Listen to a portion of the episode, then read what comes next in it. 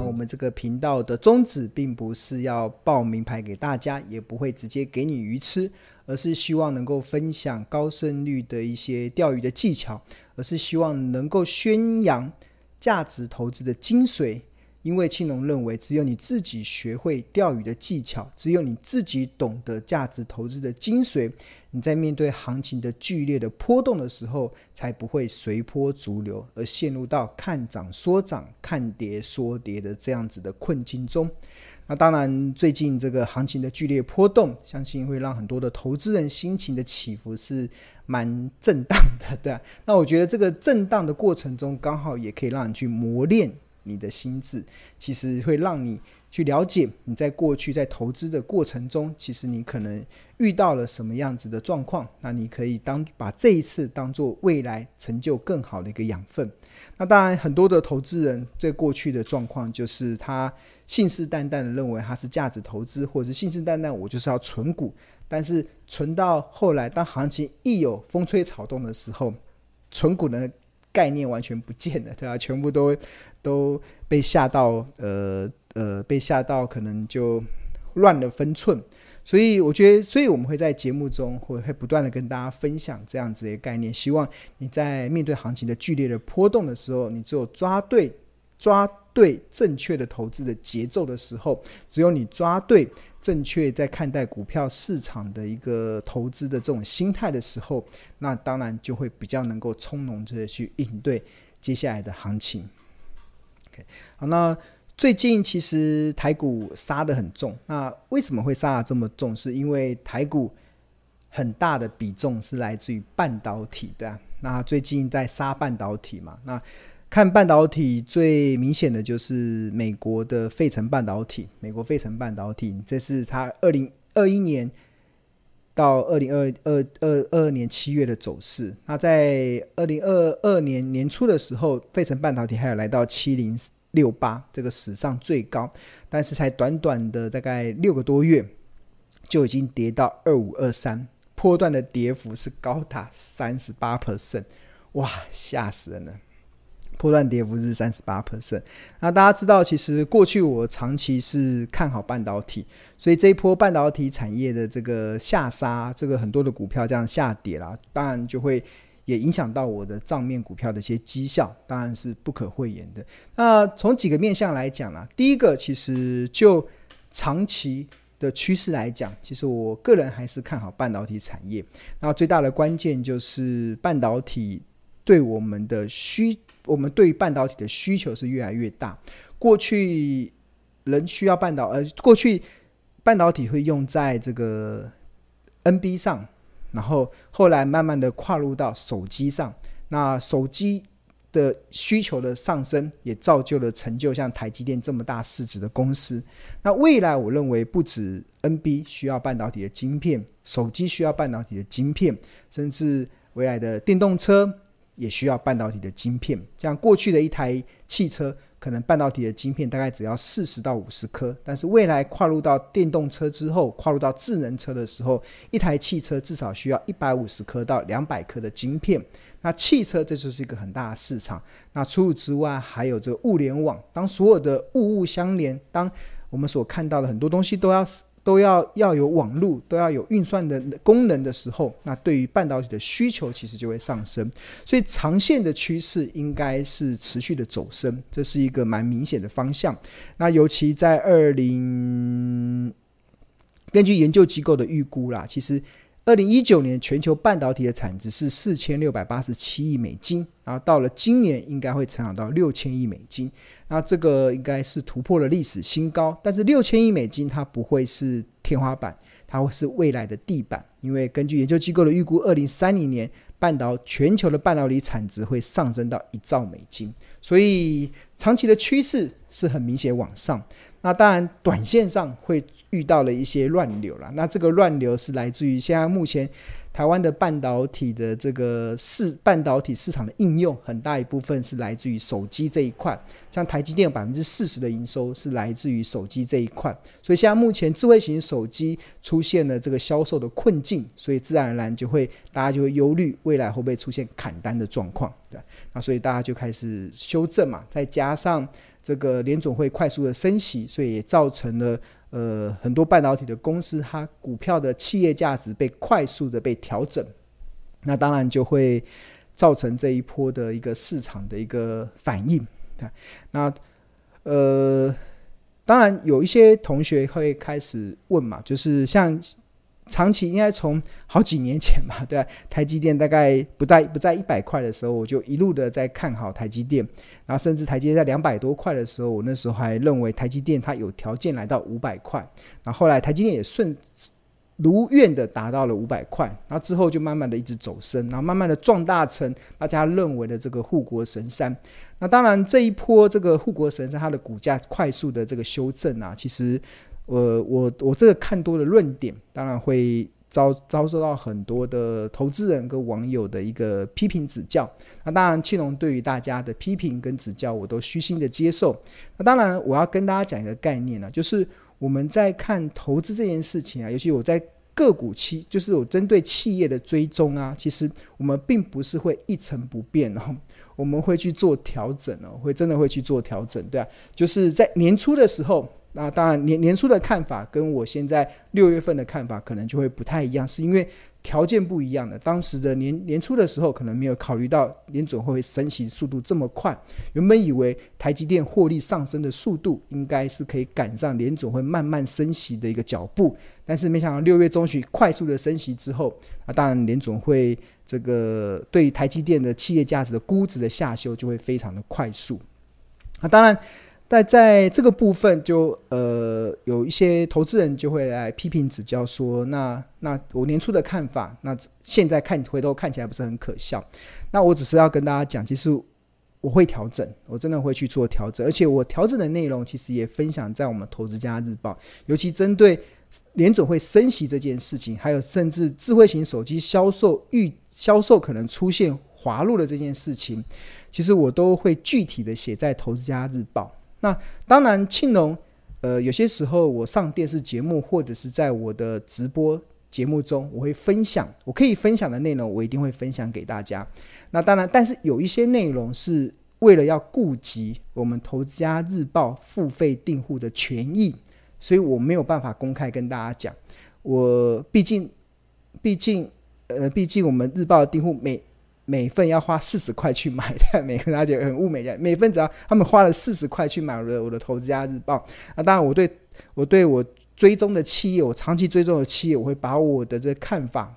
写在日报里面。所以如果你你呃，我当然这段时间会被质疑嘛，我的看法是不是改变？但是我只能说，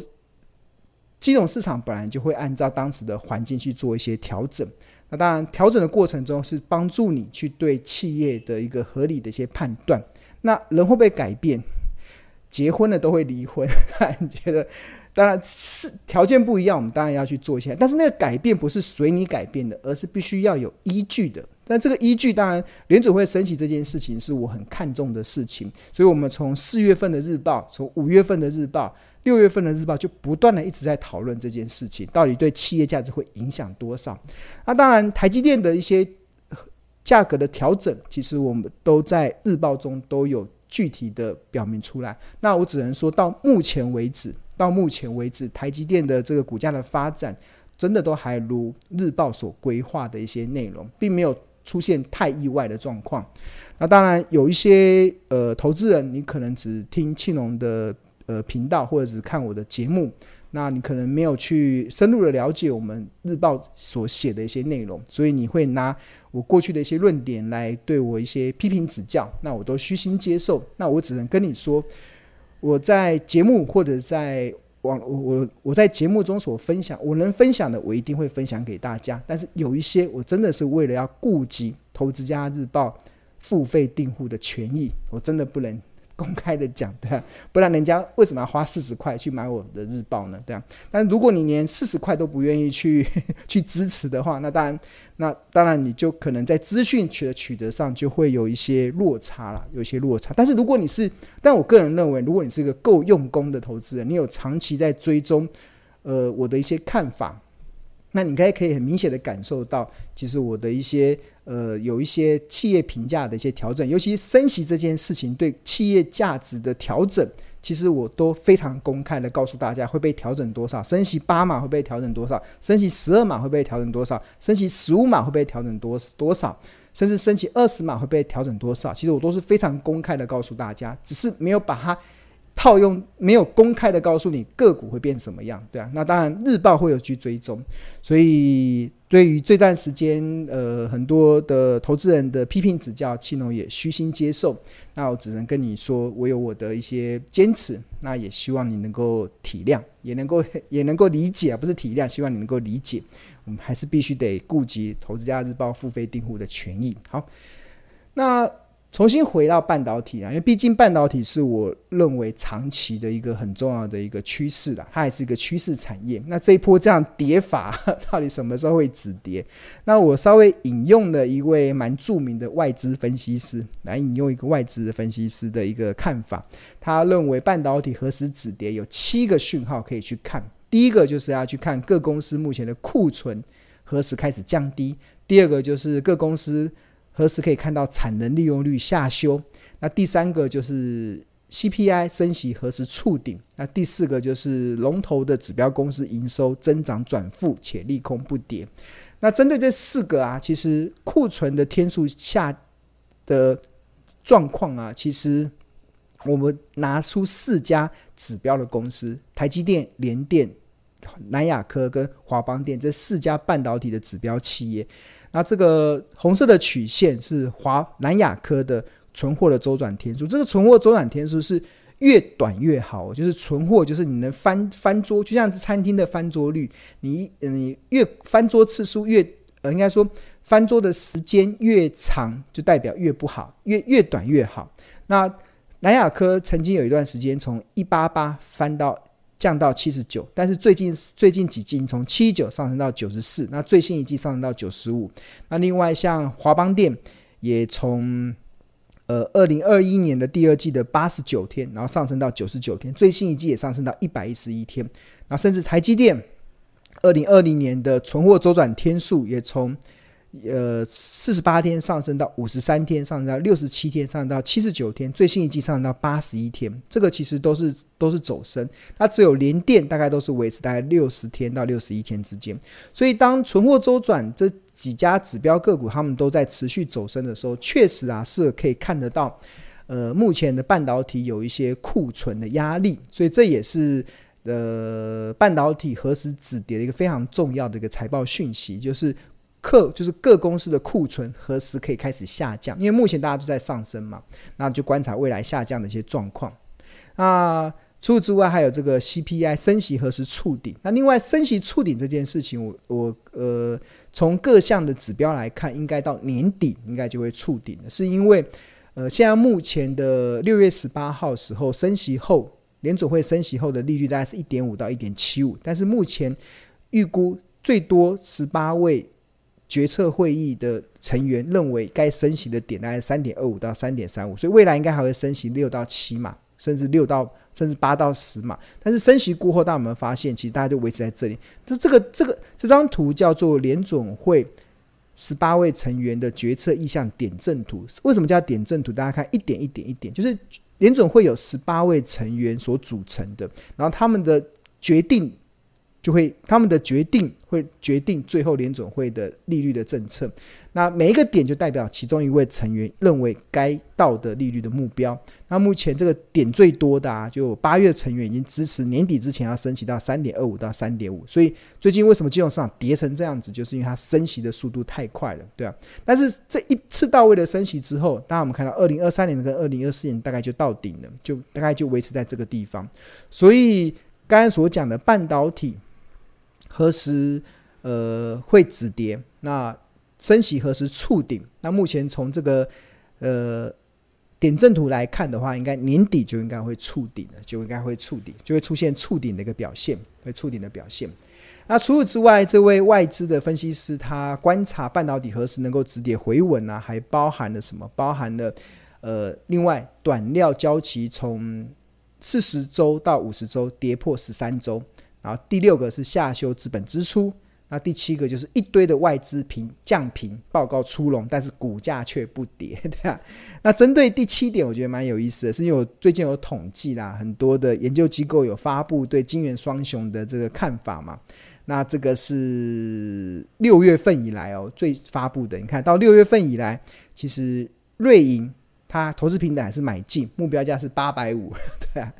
六月二十八号，高盛证券投资平等买进，目标价八百五十七。六月二十三号，瑞银证券呃买投买进，目标价八百五。然后六月十四号，投元大投顾买进，目标价八百。玉山证券买进六百六，目标价。所以你看，联准会升息完之后，其实外资其实都还是并没有大幅的调低它的目标价，还是维持八百五、八百五十、八百五十块。所以看起来，现在目前还没有哪一家外资敢率先的去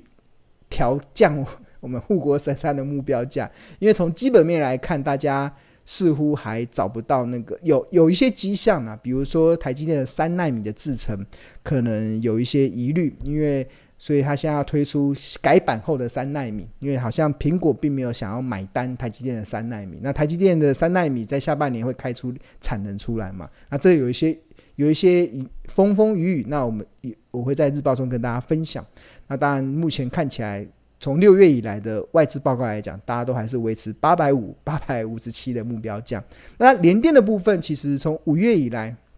基本上大家都还是维持这个买进、买进持有，甚至里昂证券在六月十七号还认为联电未来的股价表现会跑赢大盘，目标价是四十九。哇，现在跌破四十了，大家觉得？那所以这个就。看起来目前一堆外资调降平等报告好像还没有出炉，对啊，所以在看待这一波的这个呃半导体股的时候啊，虽然对我来讲，我长线其实是依然看好半导体外的发展。那经历过这一波的股价的这大幅的修正，那当然有它基本面的原因。那这个基本的原因也反映了股价修正的状况。那当然，大家更关心的是何时止跌回稳这件事情，其实就是刚才从这个七个指标里面可以慢慢的去找出一些端倪。OK，好，那出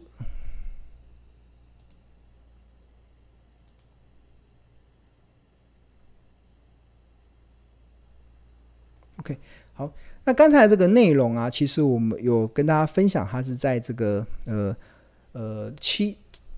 二零二二年七月五号的《投资家日报》，大家目前所看到的是《投资家日报》的画面。那我们《投资家日报》是在商周集团的 Smart 致富月刊发行。那我们的 slogan 叫做“聪明抓趋势，投资看日报”。那在七月五号的这篇日报中，我们的投资家观点一开始有提到说，检视这一波美股近五十一年。以来，台股近三十二年以来最大的股灾，半导体可以说是沙盘的最大目标跟族群。那以美国费城半导体指数为例，仅半年的时间就从四零六八跌到二五二三，波段跌幅高达三十八 percent。